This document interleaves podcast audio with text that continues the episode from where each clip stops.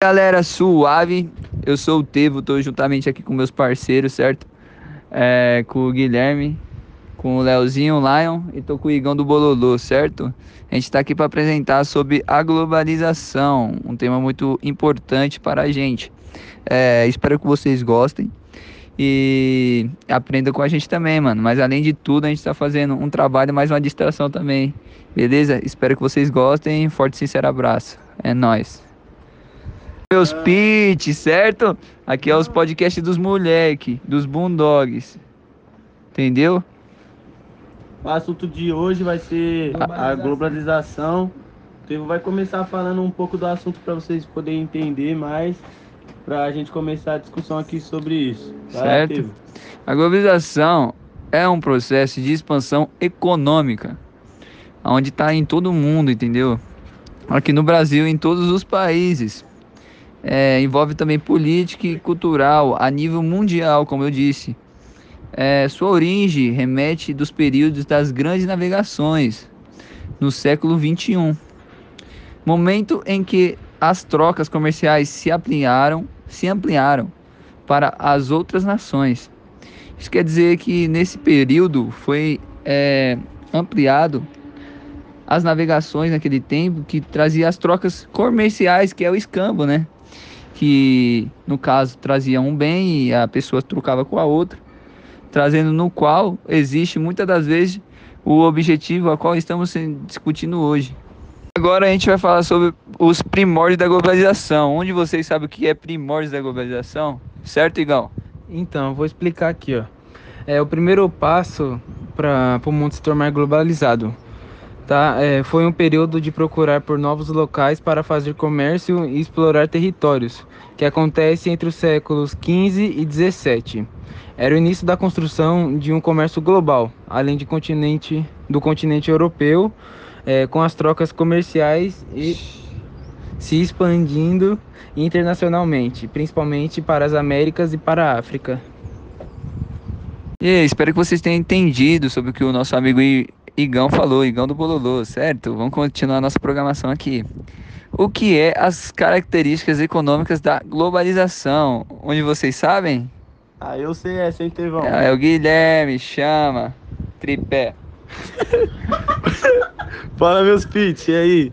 Eu vou falar um pouco das características econômicas da globalização, certo? Um dos principais elementos da globalização e da expansão de comércio mundial, sendo que busca vantagens competitivas, traz como consequências quatro principais fatores econômicos, aumentando da concorrência entre mercados com as trocas comerciais acontecendo entre diferentes países. A concorrência aumentou muito em nível mundial é, e teve reflexos na economia e na política. Grande circulação no mercado financeiro. O mercado financeiro é constituído por bancos e bolsas de valores, que são instituições que negociam ações de empresas, empresas muito famosas como Apple e Microsoft, enfim. Assim fazem ligação entre empresas e pessoas, com capital sobrando e a sem capital. Através de bolsas de valores é atraído capital especulativo, também denominado capital volátil. Isto é um dinheiro que pode entrar ou sair muito facilmente naquele mercado. As principais bolsas de valores são em Nova York, Tóquio, Londres e São Paulo. Valeu, meu parceiro Guilherme do Tripé, mano. Agora a gente vai falar sobre a política multipolar no mundo globalizado. Nosso parceiro Leonardo Lion vai dar um salve para vocês. Manda um salve, Lion. Salve, rapaziada. Agora eu vou falar sobre a política multipolar no mundo globalizado. Com o fim da União Soviética, o mundo deixa de ser caracterizado pela sua bipolaridade dois extremos de força política e economia militar representado pelos Estados Unidos da América e a União Soviética adquire um caráter multipolar, ou seja, mais de dois países de uma dimensão de poder internacional significativo, como Alemanha, China, Inglaterra, dentre outros. A expansão da economia no contexto multipolar foi, foi fez sugerir a necessidade de políticas reguladoras a fim de facilitar os países os seus comércios de trocas entre solucionar possíveis conflitos de interesse. Dessa forma, os países buscaram, através de instituições internacionais, formas de, de delimitar regras comuns às trocas comerciais e a um espaço formal. É isso aí, galera. Eu espero que vocês estejam entendendo. Vamos pro próximo tema, certo? De um breve intervalo, estamos aqui de volta, certo? Quem vai falar agora sobre a globalização cultural é o Tevo Banks, sou eu mesmo. Diretamente de Taboão da Serra, São Paulo. Estamos aqui para falar sobre a globalização cultural. O que, que é isso, Tevo Banks? Vamos estar tá falando agora, certo? É, a cultura é outra dimensão do processo de globalização. A cultura é um outro elemento a qual vai ser dito aqui, pessoal. A troca de cultura entre diferentes países. É porque geralmente o país tem a sua cultura nativa ou mesmo física. É, independente da fronteira física entre eles, também foi intensificada e acelerada pela terceira revolução industrial, quando obteve esse fato. É, podemos definir cultura como um conjunto de conhecimentos é, voltando aqui para o mundo normal, sem ser falando sobre as indústrias e tal, cada família tem sua é, cultura, entanto, não é não, Guilherme? Lógico. Cada, cada um. Viver, né? Isso, mano. Às vezes, quando você vai se casar com uma pessoa, você acaba se unindo com culturas diferentes. Então, as pessoas geralmente não têm a mesma rotina que você e você acaba se adaptando, né? Quando você se casa, certo?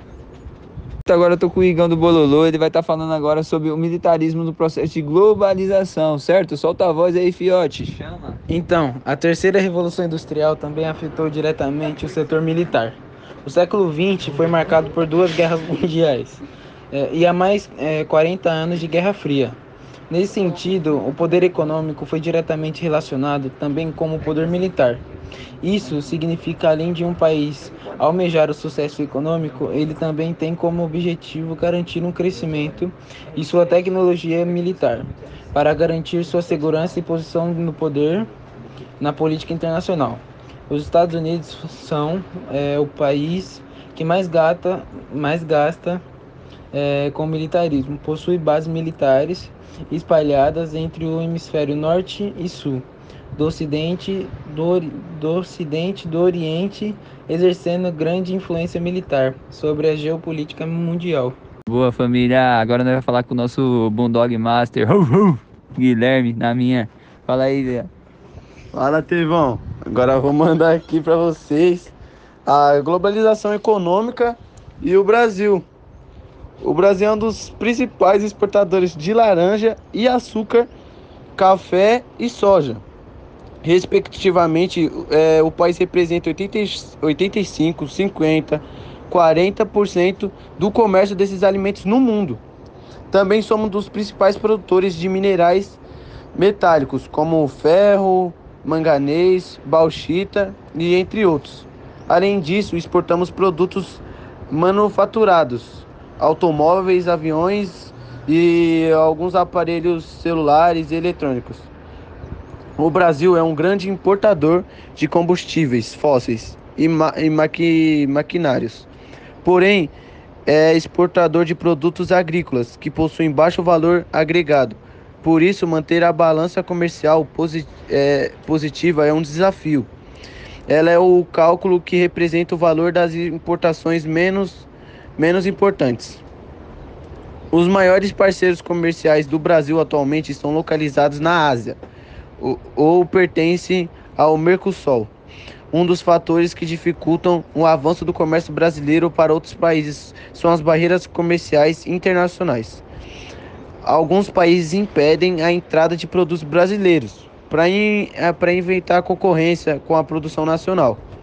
Dessa forma, o Brasil possui uma presença importante em fóruns internacionais como OM, OMC para reivindicar em parceria com os outros países, condições iguais de concorrência internacional. Pessoal, estamos chegando no final desse podcast, mano. Espero que vocês tenham gostado. A gente discutiu sobre diversos temas, sobre a globalização e Foi muito legal ter esse trabalho aí que a professora nos permitiu fazer.